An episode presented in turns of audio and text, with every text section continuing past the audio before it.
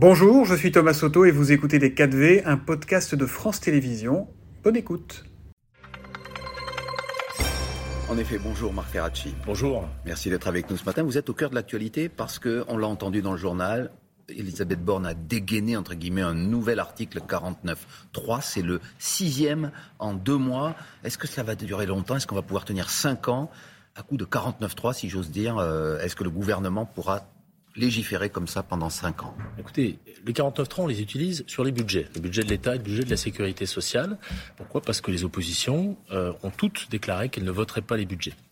Et donc, en responsabilité, parce que la France a besoin d'avoir un budget, on utilise le 49.3. Il y en a beaucoup parce que, en réalité, les budgets, ils sont constitué de plusieurs parties et on est obligé de déclencher un 49.3 sur chaque partie. Le volet dépenses de la sécurité sociale. Tout à fait. Mais j'ajoute quand même que sur les textes ordinaires, c'est-à-dire sur les textes qui ne sont pas des budgets, jusqu'à présent, on n'a jamais eu besoin de faire des 49.3 parce qu'on a toujours réussi à trouver des compromis. Moi, je pense qu'on peut continuer sur euh, l'assurance chômage, sur les énergies renouvelables, sur la loi de programmation du ministère de l'Intérieur qui a été votée, à trouver ces compromis. Alors, il s'est passé des choses, on l'a vu aussi dans le journal de 7h30 jeudi soir à l'Assemblée, avec votre groupe, le groupe Renaissance, qui est accusé d'avoir fait de l'obstruction parce que euh, il a déposé, on le, voyait très précisément euh, tout à l'heure, des amendements, des sous-amendements où parfois on a changé un mot, une virgule pour faire obstacle à une, un une proposition de loi de la France insoumise, en l'occurrence sur la réintégration euh, des soignants. Est-ce que c'est une façon de faire qui est convenable et qui montre qu'en fait vous n'avez pas la majorité, que vous utilisez des subterfuges pour, euh,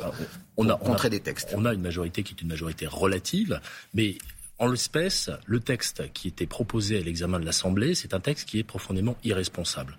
C'est un texte qui est irresponsable dans un contexte, et d'ailleurs un de vos reportages l'a montré il y a quelques minutes, où il y a une résurgence de l'épidémie de, de, de, Covid, dans un contexte où la réintégration des soignants non vaccinés eh bien, enverrait un signal euh, détestable à ceux qui ont fait l'effort d'être vaccinés, enverrait aussi un très mauvais signal aux patients, enverrait un signal au public vulnérable dont on a besoin qu'ils se vaccinent. Et donc, euh, dans ce contexte, eh bien, la séance a été assez éruptive, mm. mais le gouvernement et la majorité ont pris leurs responsabilités. Monsieur Ferracci, vous jugez ce texte irresponsable, mais s'il y a une majorité, encore une fois, euh, qui n'est pas d'accord avec vous, est-ce que ce n'est pas la, la, règle démocratique d'accepter eh bien qu'un texte que vous jugez irresponsable soit, soit voté si une majorité de députés euh, l'approuve, y compris par exemple des députés euh, des Républicains ou du Parti socialiste? Et La règle démocratique, c'est aussi respecter eh bien, les procédures du débat démocratique. Et parmi ces procédures, il y a le droit d'amendement. Les oppositions ne se privent pas, et parfois de manière tout à fait légitime, d'amender, d'amender les textes. Et quand j'entends la France insoumise, qui était la porteuse de ce texte, euh, eh bien s'offusquer de l'utilisation du droit d'amendement par le gouvernement, j'avoue que je souris un petit peu quand même, parce qu'ils ont été les spécialistes ces dernières années de dépôt d'amendements par milliers. Je dis bien par milliers. Vous êtes un néo-député, vous avez été élu en juin, euh, vous représentez les Français de l'étranger. Est-ce que vous attendiez à trouver une telle ambiance dans l'hémicycle? On a encore entendu des, noms d'oiseaux euh, jeudi soir, je, ne vais pas les citer, euh, Aurore Berger euh, dénonce l'attitude d'une députée insoumise, Sofia Chikiro, qui aurait menacé physiquement euh, l'un de vos camarades de votre groupe. Est-ce que c'est une manière de faire? Elle, répond elle-même que qu'il lui avait qu'il l'avait insulté. Bon, est-ce que vous attendiez à ça Je m'attendais à des débats vifs, pas forcément à des débats aussi éruptifs. Moi, j'ai aucun problème en tant que député à ce que les gens défendent avec passion leur cause. La ligne rouge, c'est la menace et c'est l'insulte. Cette ligne rouge et cette ligne rouge, euh, jeudi soir, elle a été franchie. Vous l'avez vu? Vous avez vu des menaces? Alors, bah, ça a été ça a été reporté dans les comptes rendus. Euh, en tout cas, ça a été reporté par euh, par par les gens qui étaient présents dans l'hémicycle. Et encore une fois, sur ce sujet, je pense qu'il faut être extrêmement clair. L'hémicycle, c'est un sanctuaire. C'est un sanctuaire, c'est le lieu où nous représentons les Français, c'est le lieu où il ne peut pas y avoir de violence, fut-elle verbale. Le 15 novembre, on reste à l'Assemblée nationale. Il y a euh, l'Assemblée toujours donc a, donné son feu vert à une réforme qui vous est chère puisque vous en êtes le rapporteur, c'est celle de l'assurance chômage. Et cette réforme, elle est controversée. J'en rappelle le principe.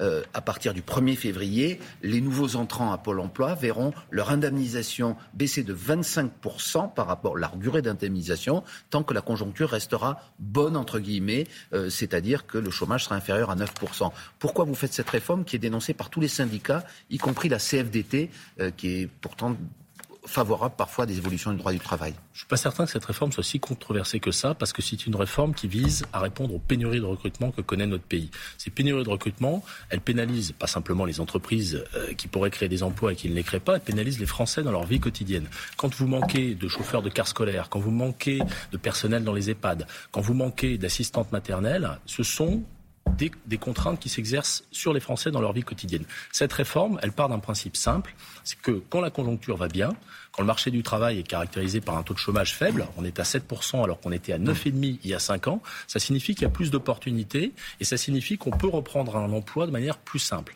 Et donc, il est légitime de réduire les durées d'indemnisation dans ce contexte. Mais que répondez-vous à ceux qui vous disent que ce système va faire euh, une suspicion généralisée des, des, des chômeurs, en, en, alors que la plupart du temps, ce sont des études de Pôle emploi qui le montrent, la grande majorité des personnes qui sont inscrites à Pôle emploi recherchent activement un travail. C'est une minorité qui ne le fait pas, mais là, vous soupçonnez tout le monde de ne pas le faire. Il n'y a, a, aucun jugement moral dans cette réforme. Le sujet, ce ne sont pas les gens, le sujet, ce sont les règles.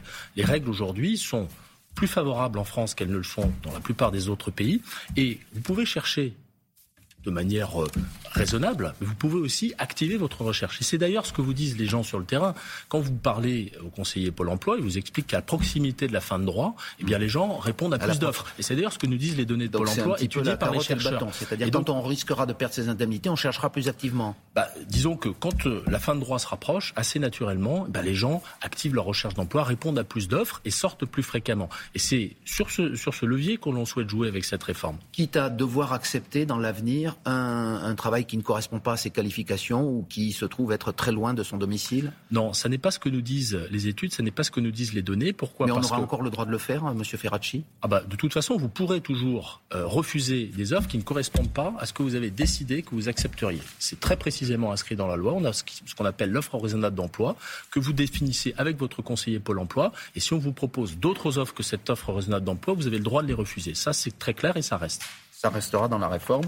Emmanuel Macron, sur un tout autre sujet, est apparu euh, plutôt serein hier lorsqu'on l'a interrogé sur euh, l'enquête lancée par le parquet national financier à propos euh, du rôle du cabinet McKinsey. Vous, vous êtes un très proche d'Emmanuel Macron, vous le connaissez personnellement, vous avez euh, voilà, euh, notamment été témoin de son mariage, je donne cette information. Euh, Est-ce que vraiment il n'a rien à se reprocher? Est-ce que l'entourage du président n'a rien à se reprocher? Vous étiez par exemple son conseiller économique, vous n'avez jamais vu euh, des conseillers, de, plutôt des salariés du cabinet McKinsey participer à la campagne d'Emmanuel Macron en 2017 et moi, 2022 Moi je suis convaincu que le président n'a absolument rien à se reprocher. Je suis euh, ravi que la justice fasse son travail en toute indépendance. Ravi. Oui, je suis ravi parce que euh, la vision qu'on a toujours eue, eh bien, c'est que l'état de droit, dont l'institution judiciaire fait partie, euh, c'est un trésor qu'il faut préserver. J'ai participé aux deux campagnes d'Emmanuel Macron, en 2017 et en 2022. J'ai participé à l'élaboration de son programme sur les, les enjeux d'emploi et de travail. Euh, je dois le dire, j'étais entouré de gens qui donnaient du temps militant. Il y avait, il y avait des hauts fonctionnaires. De je n'en ai pas croisé pour ma part, mais quand bien même il y en aurait eu, euh, être salarié de McKinsey ou de toute autre entreprise, ou un salarié de l'État d'ailleurs, euh, ça ne signifie pas que vous n'avez pas le droit de donner du temps militant pour une campagne. Si vous arrêtez euh, de permettre cela, eh bien, il y a beaucoup de mouvements politiques qui vont avoir du mal à fonctionner. Mais si des salariés de McKinsey, pardon d'insister, sont venus en nombre et de façon coordonnée, c'est ce que recherchent les juges, donner un coup de main à la campagne d'Emmanuel Macron, est-ce que cela peut devenir répréhensible? Écoutez, ça c'est à la justice de le déterminer. Moi je vous le dis. Vous, ne l'avez pas constaté Moi je ne l'ai pas constaté, absolument pas.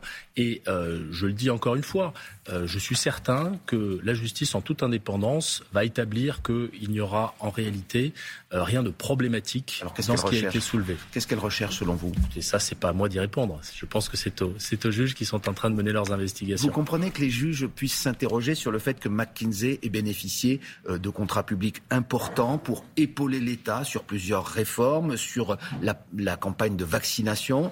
Est-ce est que les règles, là encore, à votre connaissance, ont été parfaitement respectées? Est-ce qu'il y a eu des appels d'offres ou alors ce cabinet a peut-être été favorisé par rapport aux autres?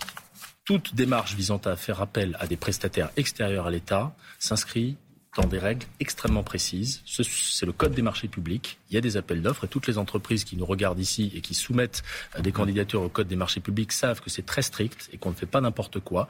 Donc c'est dans ce contexte qu'ont été sollicités, pas simplement McKinsey, mais un certain nombre de cabinets de conseil. Il y a une réflexion, et d'ailleurs le ministre de la fonction publique, Stanislas Guérini, a fait des annonces pour peut-être mieux encadrer la pratique du recours au cabinet de conseil, mais tout ça se fait de manière transparente, démocratique et surtout encadrée par le droit. Donc la sérénité d'Emmanuel Macron, elle n'est pas... Euh, elle n'est pas feinte. Elle, n'est pas, feinte. Elle, n'est pas est réelle et ce n'est pas notamment parce qu'il bénéficie d'immunité présidentielle. elle est partagée par son entourage. Dont, je fais partie. dont vous faites partie. Merci Marc Ferracci, député Renaissance. Et c'est la suite de Merci Télématin. Beaucoup, merci, merci beaucoup. Marc Ferracci, pour qui la ligne rouge a été franchie jeudi à l'Assemblée nationale avec des menaces qui ont été proférées. L'hémicycle est un sanctuaire, il ne peut y avoir de violence, fut-elle verbale. Voilà pour la politique. C'était Les 4V, un podcast de France Télévisions. S'il vous a plu, n'hésitez surtout pas à vous abonner. Vous pouvez également retrouver tous les replays en vidéo sur France.tv.